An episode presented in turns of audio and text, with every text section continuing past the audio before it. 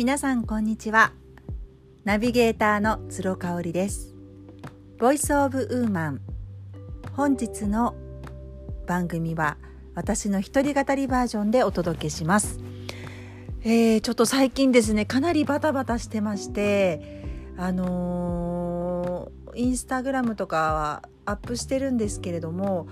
ちょっとリスナーさんからの質問を募集するみたいななんかそこまで頭がいかずあの実はちょっとあの今までやってきたことの全部今棚卸しと洗い出しというかそういうのをしてるんですよね。であの本当に自分がやりたいことかあとは私があのよくあのセミナーでも言ってるんですけれども毎日毎日ちょっとでもいいからできるあのことを習慣化するっていうあのそういうことが本当にちょっとしたことなのか自分に負担をかけていないのかっていうそういう洗い出しみたいなものをしていてあのちょっと頭の中がすごく忙しかったっていう感じなんですね。であのー、大好きな美容室に行ってちょっとヘッドマッサージをしてもらったりとかあとはあのー、9月末のね今のあの朝焼け夕焼けの空って本当に綺麗であのそれを見る時間をとにかく優先してるんですよ。でもそれをこうぼーっと見てああ幸せだなーってなんかそんな風に感じる時間を何よりも優先してるっていうあのそんなあの毎日を送っています。で今日ねあのちょっとトピックで、まあ、前々からこれはいつかあの話お話ししたいなって思ってたことなんですけれどもあの子育てについてです。私も今、えーと、8歳と6歳の男の子がいます。で、えーと、実家は私は東京主人は和歌山なのであの私と主人の二人三脚で子育てをしています。もうそれは赤ちゃんの時からずっとですね。あの私はあのフリーランスなので時間の都合がつくっていうところでフルタイムで働いてるわけではずっとないんですけれどもあのその選択をしたのもやっぱり子供が小さくてあのしかもあの上の子が、ま、月に1回ぐらいこう熱を出してお呼び出しが保育園から来るみたいなそういう状態だったのでああこれはフルタイムは無理だなっていうなんかそういう自分の中の感覚的なあのところで、うん、じゃあフリーランスで時間の調整ができる中で仕事をしようっていうあのそういうことがあるんですよね。なのであのもしかしたらというかもう確実に子供を持っていなければ起業はしていなかったですしあのそもそも関西にえー、来ることもなかったんじゃないかなって思います。えーと、主人と結婚してからもずっと働いてました。あの某下着会社ですね。あの国内ナンバーワンの会社です。そこであの広報宣伝部に在籍していました。もともと派遣でお世話になってその後あの上司の方とか先輩方のあの本当に恵まれた環境の中であの社員にしていただいてあおそらく私はもうずっとここで働いていくんだろうなっていうぐらい居心地が良くてあのやりたいことをやらせていただけるっていうそういう職場でした。あの女性が多い職場なんですね、まあ、下着会社なので当たり前といえば当たり前なんですがあの本当にその先輩方があの下のその後輩の私たちにどんどんチャンスをくれるようなそんな職場だったんですよね。あ一生この職場にいたいなと思ってました。ただあの主人が転勤族であの本社が関西っていうことでいつかはそっちに戻るかもよっていうのは教えあの伝えられていたんですね。であのくしくも長男を出産した、えーと、1ヶ月後ですねあと私は2011年2月に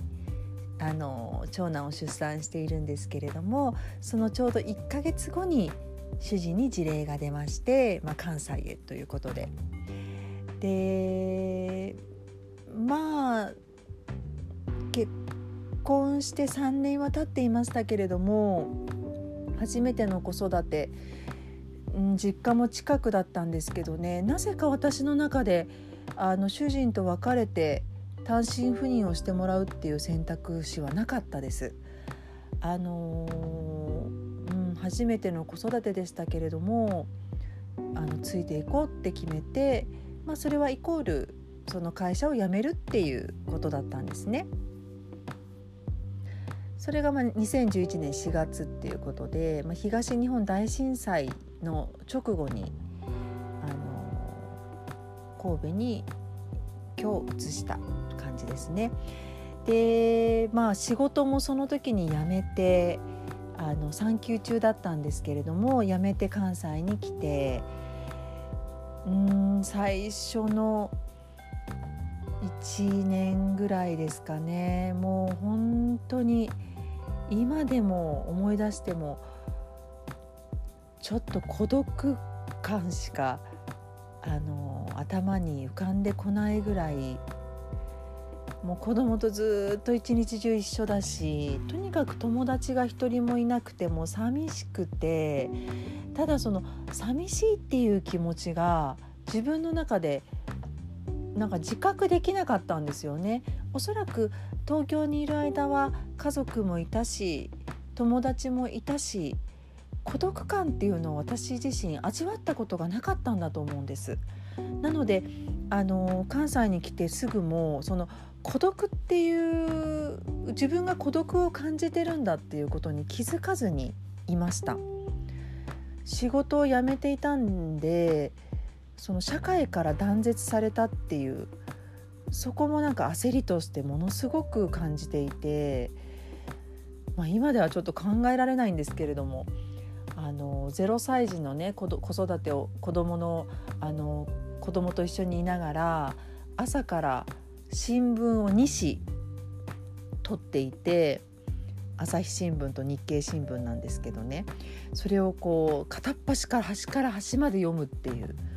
なんかそんなことから一日をスタートさせてました。もうとにかく焦ってたんだと思うんですよね。あの時事の話題に取り残されたくないしその時流に取り残されたくないしそういったものも全部キャッチアップしていかなきゃいかいかいかなきゃっていうなんかもうとにかくそういう焦りみたいなもので一日一日過ごしていたような気がします。友達もあの全然いなかったのであの SNS を見て東京の友達がすごく充実した毎日を送っているようなポストをあの上げてみるそれを見るたんびに落ち込んでました私はこんなんでいいんだろうかともうそんな毎日でしたね。あのうん、そんな中でまああのお友達が欲しいなっていうところからあのアメーバブログを毎日毎日上げて子育てとあとはあの本当にスーパーと家の往復だけの日とかもほとんどだったんですけどあの自宅の鏡で姿見で今日のコーディネートっていう形で自撮りをしてそれをあげるっていうのをもう毎日習慣にしてました。なんか主人からは本当に毎日毎日あのよくそんなあげられるねなんてもう今でこそインスタグラムで毎日あのコーディネートアップしてあのいましてそれを主人に撮ってもらってますけれどももう本当になんかびっくりされてましたね。ただ私の中ではやっぱ人とつながっていたいしあの世間とつながっていくにはあの本当にインターネットを活用するしかなかったっていうのが正直なところだったんですよね。で初めての子供で初めての子育てで私自身も新米ママでもう情報がとにかく欲しかったのであのうんなんかそういうところが、うん、焦りもあってあの闇雲にとにかくがむしゃらにやっていたような感じです。でねあの今私今子供が8歳と6歳になって正直子育てで、うん、自分は向かなかったなと思うしあの好きではなかったなと。あの子供は大好きですよ。自分の子供は大好きなんですけれども子供の世話をするとか子供を育てるなんていうそんなもうすごく重責というかそういうことに関してはやっぱ自分はすごく向いてないなと。あのどんどんどんどん自分のことがやればやるほど嫌いになるし重責なんですよね。でそれを今あの口に出せるようになりました。でそれを口に出せなかったんですよ子供たちがちっちゃい時は。やっぱもうそんなこと言ったらもう母親として失格だと思うし子供たちが何よりかわいそうって思ってたんですけれどももう今は子供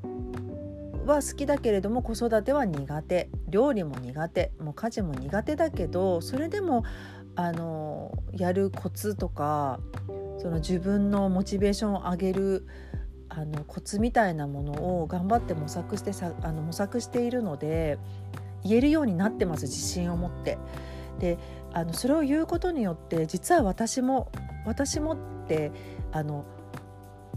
なんかその本音を吐露してくれる人たちが周りに増えてきたんですよね。で、うん、なんかやっぱその心で思ってることと頭理性で考えてることであの言ってることと本当に心の中で思ってることが違っちゃうことって子育てって本当に多いなって思ってるんです。だけど本音を言ってしまえば何より自分が解放されるしあの私自身あの子供のことは愛してますけれどもあの、うん、遊ぼうって言われても今ちょっと遊びたくないって言ってもそれはっきり言いますしあのうんうちは本当幸いにも主人が子供たちを連れてあのキャンプに行ったり川遊びをしたりプールに行ったりっていうのを夏すごいしてくれてるのであの私はそれは好きではないのでっていうのを言ってると、まあ、やってくれる人が出てくるわけですよね。うん、それが私の場合は主人だったわけで本当にその、あの感謝はしてます。うん、なのであの私があの最低限のできることあの食事を作ったりとかあの話を聞く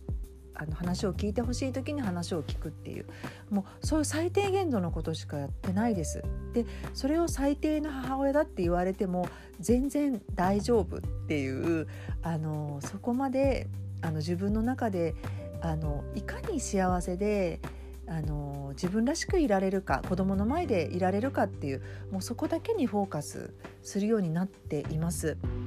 で私自身が本当に子育てしててあの辛かったんですよね。あの一つにはその前にも話しましたけれども、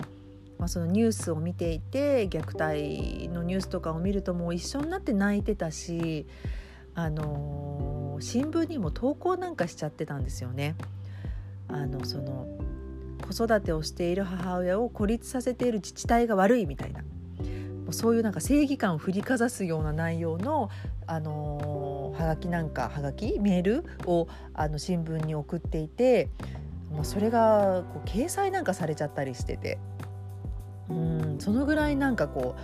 私がどうにかしないといけないみたいな。もう自分は別にそんな子育てですごい幸せを感じてるわけじゃないのに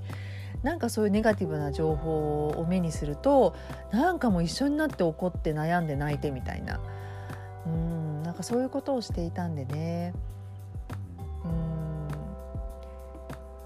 なんかもっともっとこうお母さんが自分らしくあの子